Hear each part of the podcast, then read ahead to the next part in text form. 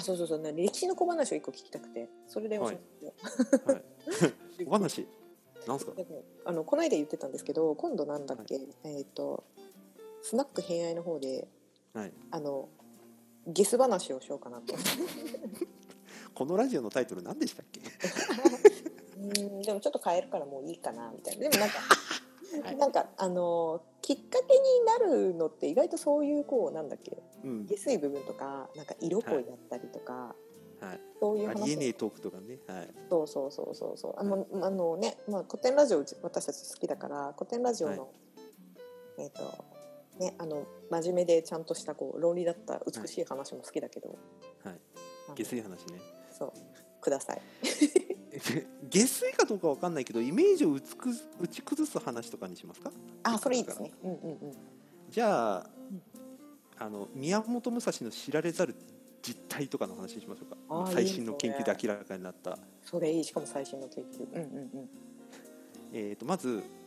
えー巌流島の戦いって知ってますうんうんうんもちろん宮本さ武蔵すとがに佐々木小次郎が戦ったってやつですよね、うんえー、と宮本武蔵は、うんえー、と佐々木小次郎を気絶させただけで終わってますあれ実はあの時では死にませんでしたあれはい えなんでえいや気絶しただけで終わったんですよであ佐々木小次郎を殺したのは実は武蔵の弟子たちですえー、めった刺しみたいつまそうつまりやだ1対1で戦ってるように見せかけて弟子たちが背後から背後とか周囲にいて武蔵が勝った後うん瀕死の小次郎をボコボコにして殺したっていうのが実態に近いらしいですガーンらしい あの、はい井上先生の、はい、あのあの漫画どう忘れしちゃったえバカボンドね、そうバカボンドはい、バカボンドまだほら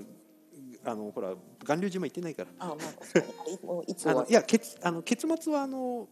最後の漫画展っていうので一応宮本武蔵最後の日っていうのが書かれててもうえらい感動しましたけどねうんうんうんうんうん大泣きしちゃったまでうんうんっていうのがありましたけど実態はそうらしいですちなみに佐々木小次郎はあの若くありませんもっとじいちゃ んですあそれはね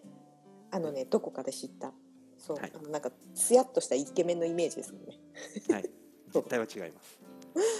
えはいじゃあそれがその1、ー、うんその1はい2はい、その2うんえっ、と武蔵はじあのよく言われているのが関ヶ原の戦いで西軍についてたっていう話がありますが、うん最近の研究ではそれは嘘だと言われていますえ実は九州にいましたえ九州でお父さんと一緒に戦ってましたこれが今の研究に近いですえしかも東軍 でしたあれ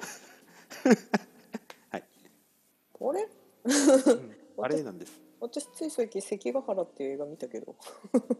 うん、あの研究でいくと宮本武蔵が行ったって記録よりも、うあの九州でお父さんと一緒に東軍として戦ってたっていう方が方がその後の生涯を考えるとしっくりくるんですよ。えじゃあ黒田官兵衛そう黒田家の方にいたんじゃないかっていう話です。あれ うん、あれあれっていうねだからあんまりね関係ないんですよ西軍絡みはっていう。うんあれう おんねうんねねはいそれがその2。ちなみにうんうん はいうんそあその3はまあそんなに珍しくないかなあの武蔵は実はあの就職に失敗してますえどこのはいいやことごとく全部ほぼ全部最終的に細川家に拾わ拾われたって言うと怒られちゃうけどうんうんうんうんあの一応雇われますけうどんご本人の希望のものではありませんでしたえさい最初は逆にじゃあちなみにどういうところにえー、と彼が自分で書いたものをそのまま忠実に行くと、私は合戦に何度も出陣して何度も一番槍を立ててすげえ手柄を立てました城も立てられますうんあの縄張りもできますうんいろんなことも書きます軍師みたいなこともできます俺何でもできるんだぜって言い続けてましたうんで誰からも拾われませんでしたっていう あれ採用されませんでした履歴書詐欺うん履歴書詐欺まあまあ履歴書詐欺はしょうがない今あの当時の戦国武士はみんなそうだったので、うんうんまあそれはそうだと思うんですけど、うんうんちょっとね時代があまりにももうそんな人いらんがなみたいな状態の時にそんなことばっかり言っちゃってたもんだからんなかなか、あの士官先が見つからなかったと時代に合わなかったのかな っていうふうな解釈をとりあえず武蔵のためにしておこうと思います。へ えがっかり、はい、はいそしてその4四おすごい、うん4、えー宮本武蔵は一時あの江戸の色町にずっといて、うんなんかそこでふぬけになってたらしいです遊郭のお姉さん遊郭にずっと、はい、いたそうですあのちょっとバカボンドのイメージから崩れていきま すが崩れていくはいそしてじゃあその後いきましょうかはいほえー、と宮本武蔵が生涯オフィシャルで合戦に参加したという記録が残っているのが天草柴原の乱あのキリシタンが立てこもったやつうんうでんすねあれに出陣をしていたという記録は残ってましたうんうんうんうんうんただし、うんえー、と城の総攻撃の時にはいは真っい先に、えー、と柱をの柱というか壁をのじのじ登って城に攻め寄ろうと思ったら、うん城から石投げられて、うんぶつかってうん落下して、うん骨折れましたっていう記録が残ってます。あ れそこからかっこよく無双したんではなくはい。しかもなんかすねに当てちゃってそれで骨折痛えとかって言ってたっていう話らしいですね。でで、まあ、怪我をしたから、まあ、じゃあそのままちょっと後ろにはい、交代しておし まい。あれ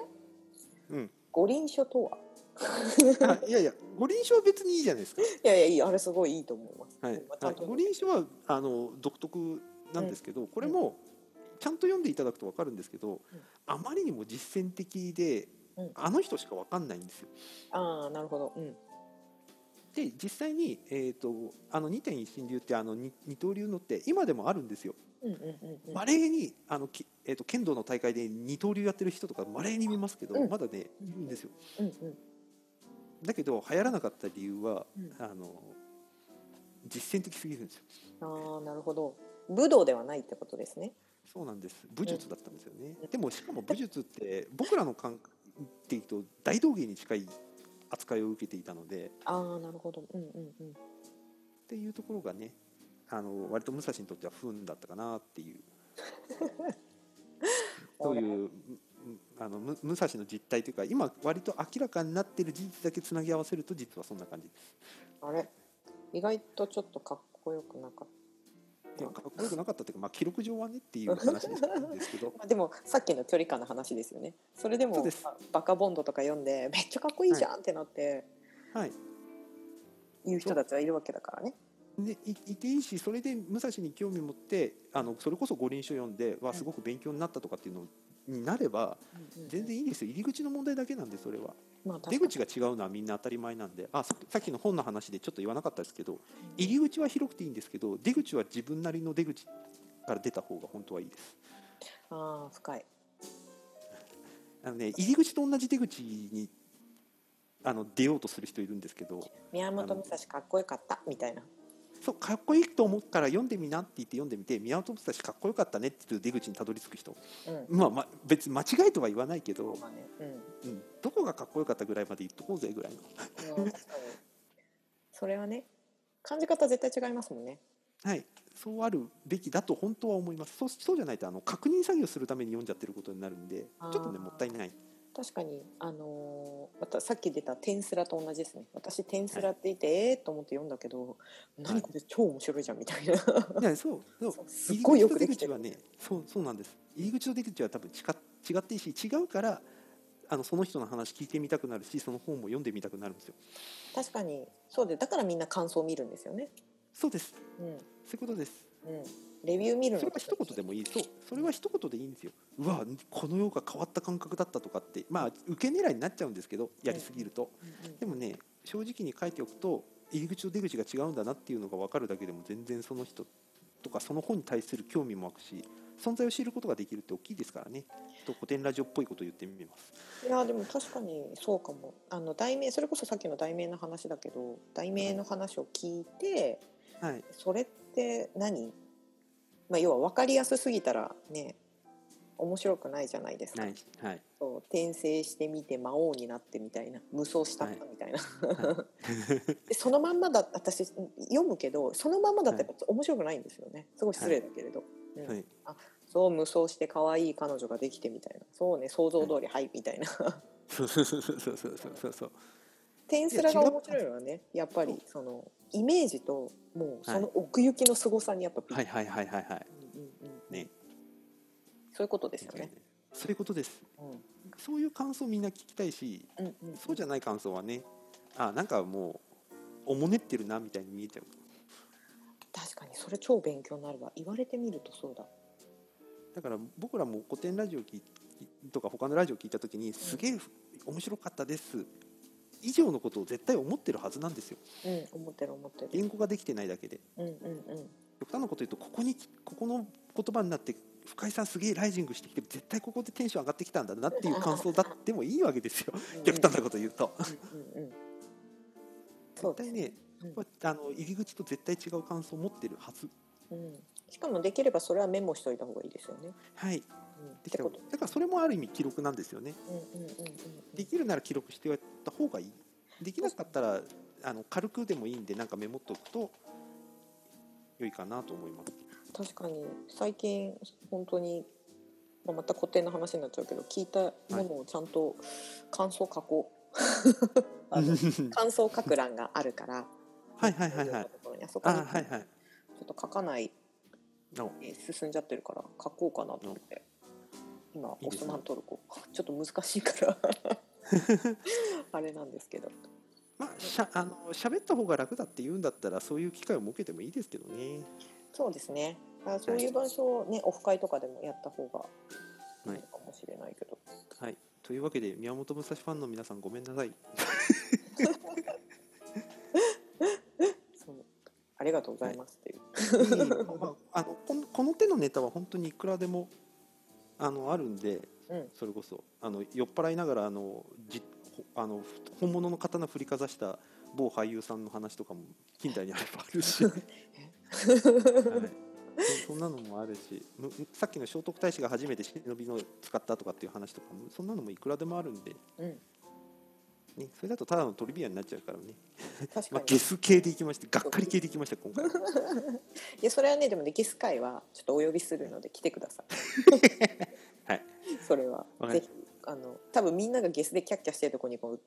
ずんずんずん突っ込んでほしい怖えよもうそれはゲスじゃねえよって言われちゃいそうだああおかしいそれはゲスじゃないんですそれは可愛げなんですっていう言い直すけな話になっちゃうああそうね。そうだね。 そう。っていうことで、はいとりあえず一旦ここで切ります。はい、はい、はい、じゃあどうもありがとうございました。ありがとうございました